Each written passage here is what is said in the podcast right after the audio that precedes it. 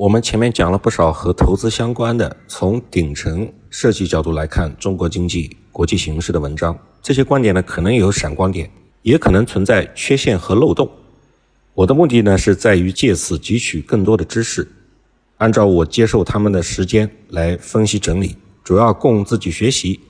同时也分享给此刻收听的你，希望大家能够一起进步。今天我们来看看关于当前国际国内形势的分析。我们今天要讲的内容也分为两大部分：国际和国内。我们先来看国际经济形势。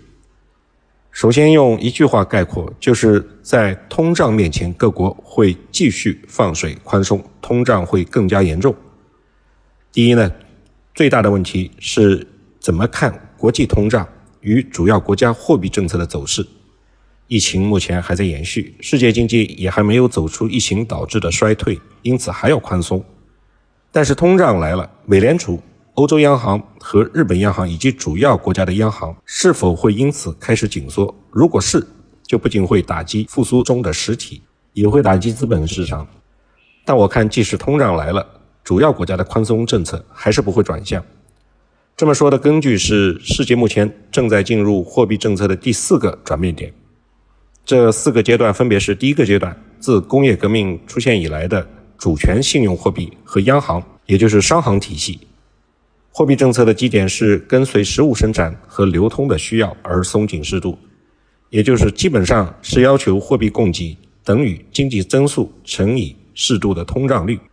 工业化成熟的国家自七十年代以来，大体是按照百分之三的经济增速乘以百分之二的通胀率，也就是百分之五的平均货币增速。再具体的说，就是要保持经济增长、充分就业、通胀和国际收支这四个所谓的神秘四角之间的平衡。神秘四角就是经济增长、充分就业、通货膨胀和国际收支。这个阶段从工业革命开始，已经延续了将近三百年，也就是现代宏观调控理论和货币政策的基础。第二个阶段是冷战结束后到二零零七危机前这十几年，世界进入了新的全球化时代。发达国家的央行呢，还是保持货币政策和实物生产的基本平衡，但是却放手让商业银行用衍生金融控金融工具来创造货币。所以，虽然央行的货币增速保持稳健，表现为央行的资产负债表没有出现爆发性的扩张，但是商业银行体系的货币创造却出现了天量的爆发。比如，衍生金融品从无到有，到2007年已经达到几百万亿美元，但是随着07年金融危机的爆发。这些准货币形态的金融商品又灰飞烟灭。第三个阶段就是零七年之后到今年二零二一年的第一季度，这是商业银行已经无法用衍生金融工具来创造货币了。这个阶段，中央银行就站出来搞量化宽松，也就是所谓的 QE。在零八年到一三年，美联储集中搞了三次 QE，在此之后呢，就是 QE 的常态化了。发达国家的 QE 到二零二一年，也就是今年，已经持续了十三年。背景都是新全球化以来发达国家的实体产业外移，导致国内的供给低于需求，必须用金融商品与发展中国家的实物商品相交换。二零零七年以后，金融商品生产不出来了，美联储就直接站出来发美元，利用美元的国际地位维持巨额贸易逆差。QE 的长期化过程还形成了新的货币理论，就是 MMT，说的是只要没有通胀，央行就可以无限发钞。但是从今年的四月份，也就是一季度完结之后的第二个季度开始，美国的通胀来了，到六月已经是连续三个月不断攀升，CPI 已经达到二零零八年以来的最高，核心 CPI 达到冷战结束后的九十一年以来的最高。之所以把发达国家的货币政策按阶段划分，并认为今年第二个季度进入第四个阶段，就是因为美日欧央行在通胀抬头之后，都异口同声说这是暂时的。因此，宽松还要继续，这就和 MMT 不一样了。MMT 说的可是没有通胀就可以无限发钞，现在是通胀来了，如果继续发货币，就脱离了 MMT 这个新的货币理论基础，进入了新的阶段了。那么，这个新的阶段就是不管有没有通胀，货币都要继续发下去，因为美元在今天对美国而言，既是需求也是供给，既是货币也是产能。如果美国停止发货币，美国的进口就要停下来。对美国这个百分之四十的实物产品都需要进口的国家来说，停止进口就是意味着供给的萎缩，因此少发多少美元，减少多少进口，在国内就会撕开多大的供求缺口。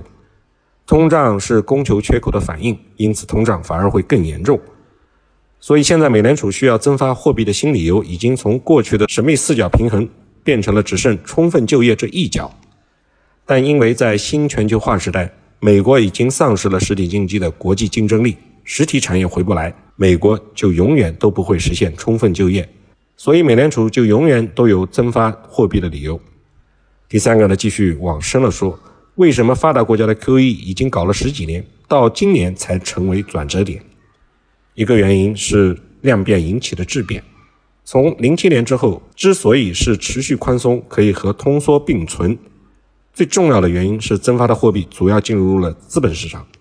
并形成了少数人金融财富的增值，所以在美国才出现了占领华尔街百分之九十九对百分之一的抗争之说。但是在经历了十多年的宽松之后，美国的资本市场又积累了更严重的泡沫。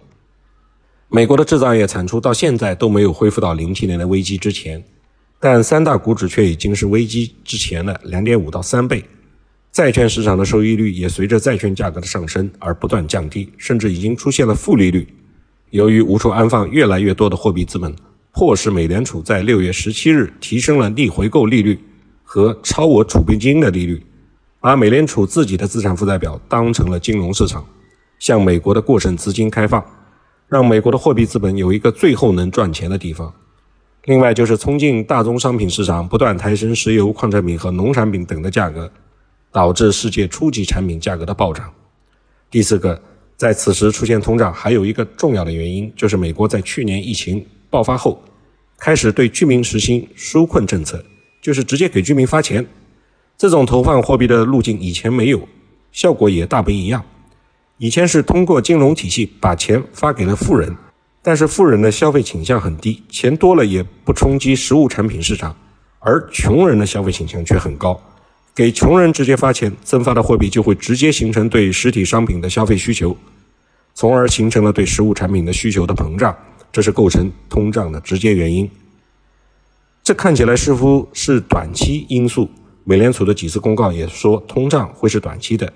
但必须注意，拜登政府的左倾色彩非常明显，上台前后都说要对富人征税，调整美国悬殊的分配差距。但是今天，美国的情况已经不是历史上的生产过剩，而是生产不足。美国目前的实物消费有百分之四十以上依靠进口，很多消费品几乎百分之一百从中国进口。而美国的所谓再工业化，从奥巴马到特朗普已经叫了十几年，还是没有多少进展。所以很明显，拜登的均贫富政策不可能是从对富人征税而来实现的，而是把传统的总量型货币政策转变成结构型的分配政策。通过把不断增发的货币转变成居民收入，来维持美国居民的消费水平不降低，甚至还有所提高，或者说，美国在疫情危机期间所奉行的居民纾困政策会演化为一种长期化的福利分配政策。这样的话，美国的 QE 能停得下来吗？顺便说一句，现在很多人都对美联储一方面要不断增发货币，一方面又通过逆回购等方法回收货币的做法很不理解。其实道理很简单。就是因为发货币是对着居民的，美国居民把一部分从政府得到的生活补贴用于消费，另一部分就存到银行，但银行又没有人来贷款，所以又只能由美联储再收回去。第五呢，还有美国还面临着严重的新资产泡沫危机，如果爆发新的金融危机，反危机的主要措施肯定还是发货币，所以我估计在严重的通胀面前，美国很有可能会先有些收缩，但是发货币还是停不下来的。拜登政府和美联储都会找出各种的理由来继续发货币。下面我们来讲讲国内的经济形势，也就是我们今天的第二大部分内容，也是首先用一句话概括：就在中国也会用宽松来应付通胀，但是难改经济下行的趋势。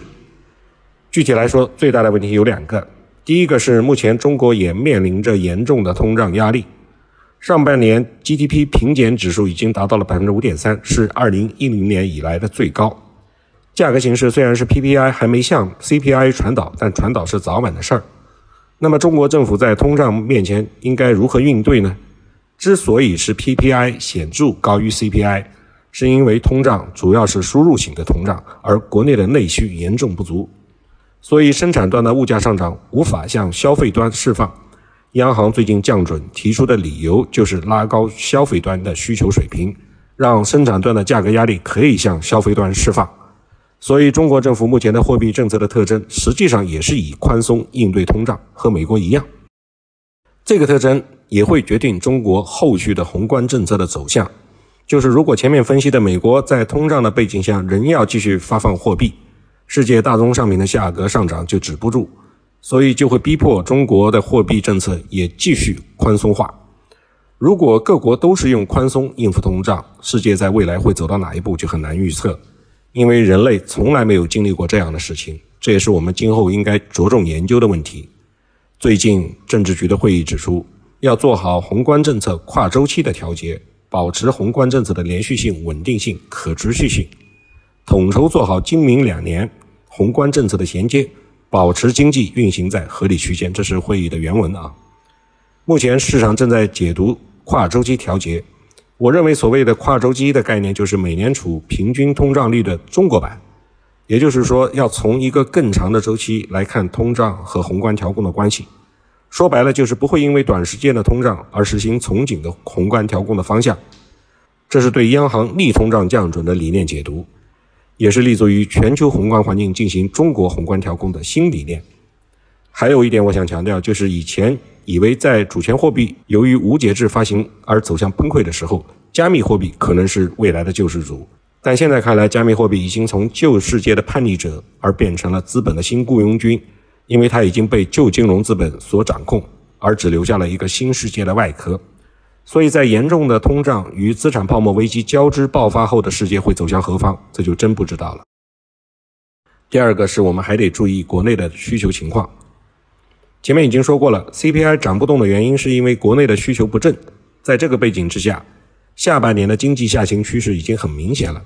而经济下行从2011年至今已经持续了整整十年，已经成为了长期的趋势。这个长期趋势的背后一定是结构性的因素。我认为就是城市化滞后所导致的中国十亿中低收入人口面对中国庞大的产能没有消费能力，所以只能依靠出口吸纳国内的过剩产品。还需要特别强调的是，长期因素用短期的宏观扩张政策是解决不了的。目前很多人建议要加大宏观的刺激力度，这个建议不能说不对，但短期的总量刺激只能解决一时的下行，而不可能改变导致长期下行的结构性因素。而且宏观刺激的边际效果会越来越差。从货币上看，宏观杠杆率从过去的十年大约每年上升百分之十。去年为抗疫一下子上升了百分之二十三点六，但是今年上半年只下降了四点七个百分点，就感觉有点受不了了。从财政上看，国家财政收入占 GDP 的比重过去五年一直在下降，从二零一五年的百分之二十二下降到去年的百分之十八，但财政支出的比重却只下降了一个百分点，因此国家的财政赤字从二零一五年的二点三万亿扩大到去年的六点三万亿。但是经济增速却从2015年的百分之七下降到2019年下半年的百分之六以下。问题在于，不可能为了经济下行而没有边际的持续宽松，更不可能因为宽松效果递减就无限制的加码。所以，宏观扩张只能是给结构调整留下启动的时间，长期增长靠宏观刺激肯定是不行的。最后的一句话是：结构调整的主线是推动大规模城市化。这是启动内需而实现国内大循环为主的唯一通道。